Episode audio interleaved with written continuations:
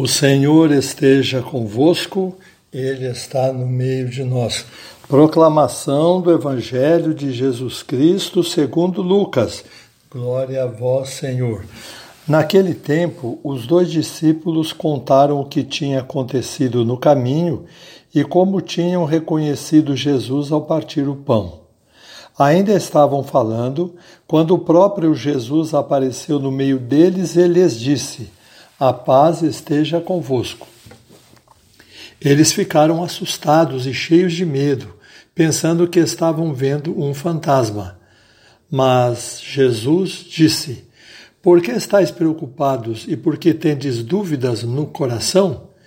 Vede minhas mãos e meus pés. Sou eu mesmo. Tocai em mim e vede, um fantasma não tem carne nem ossos, como estáis vendo que eu tenho. E dizendo isso, Jesus mostrou-lhes as mãos e os pés. Mas eles ainda não podiam acreditar, porque estavam muito alegres e surpresos. Então Jesus disse: Tendes aqui alguma coisa para comer? Deram-lhe um pedaço de peixe assado. Ele o tomou e comeu diante deles. Depois disse-lhes: são estas as coisas que eu vos falei quando ainda estava convosco. Era preciso que se cumprisse tudo o que está escrito sobre mim na lei de Moisés, nos profetas e nos salmos. Então Jesus abriu a inteligência dos discípulos para entenderem as Escrituras e lhes disse: Assim está escrito: o Cristo sofrerá e ressuscitará dos mortos ao terceiro dia e no seu nome serão anunciados a conversão e o perdão dos pecados a todas as nações, começando por Jerusalém. Vós sereis testemunhas de tudo isso. Palavra da salvação, glória a vós, Senhor. Nós encontramos no Evangelho de hoje, prezados irmãos e irmãs, alguns sentimentos, ou melhor dizendo, algumas emoções que os dois discípulos sentiram. Olhem só, a Bíblia diz assim: eles foram tomados de susto e de medo, imaginavam que estavam vendo um espírito. Jesus disse a ele: Por que vocês estão preocupados? Depois Jesus perguntou: Por que aparecem dúvidas no coração de vocês? E depois o Evangelho diz assim: Por causa da alegria, não podiam acreditar e permaneciam alegres. Vejam vocês então, vou agora falar só a emoção que eles sentiram, ou as emoções que eles sentiram: susto, medo, preocupação, dúvida, alegria e surpresa. Então eles não entenderam o que estava acontecendo. Aí a Bíblia diz assim: Jesus abriu a inteligência deles e disse: Vocês não sabiam que isso tinha de acontecer? E o evangelho vai ser pregado no mundo inteiro. Aí veio a inteligência. As emoções são muito boas, mas podem prejudicar a inteligência quando são exageradas. Então vamos examinar rapidamente cada uma dessas emoções. Vamos primeiro ao susto, ao espanto. O que é o espanto? É a paralisação do amor perante um perigo que aparece de repente. É como a mãe que, vendo um filho cair, sai correndo para pedir ajuda e deixa o menino sangrando no chão. Mais ou menos isso. O susto é tão grande que, em vez de a mãe ir lá e ajudar a criança, ela sai correndo para pedir ajuda. Então, esse é o espanto. O medo, o temor. O medo é a paralisação do amor perante um perigo imaginário. E ele é mais prolongado é parecido com um chefe de família que tem medo de barata e de noite não consegue dormir porque é, tem medo que ela venha e ele não sabe o que vai fazer. Então, isso é o temor. Às vezes ele ajuda os filhos, faz de tudo, até enfrenta cachorro bravo e tem medo de uma barata. Então o temor paralisa a pessoa. A perturbação. A perturbação é quando o coração humano investiga as dificuldades, mas não ama porque amar é difícil. De tanto que a pessoa quer, ela acaba não tendo. Viram Jesus, queriam amá-lo, mas ficaram perturbados. Depois vem a dúvida.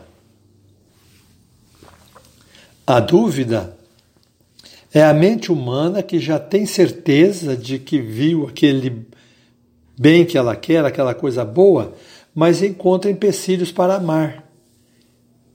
De tanto que tem a vontade de amar, acaba se atrapalhando, fica, mas será que é mesmo? Será que não é? Parece que é, mas é mesmo. Então, é, não podemos ter dúvidas assim que elas atrapalham. Alegria é, alegria é uma predileção que leva a pessoa a ficar chata.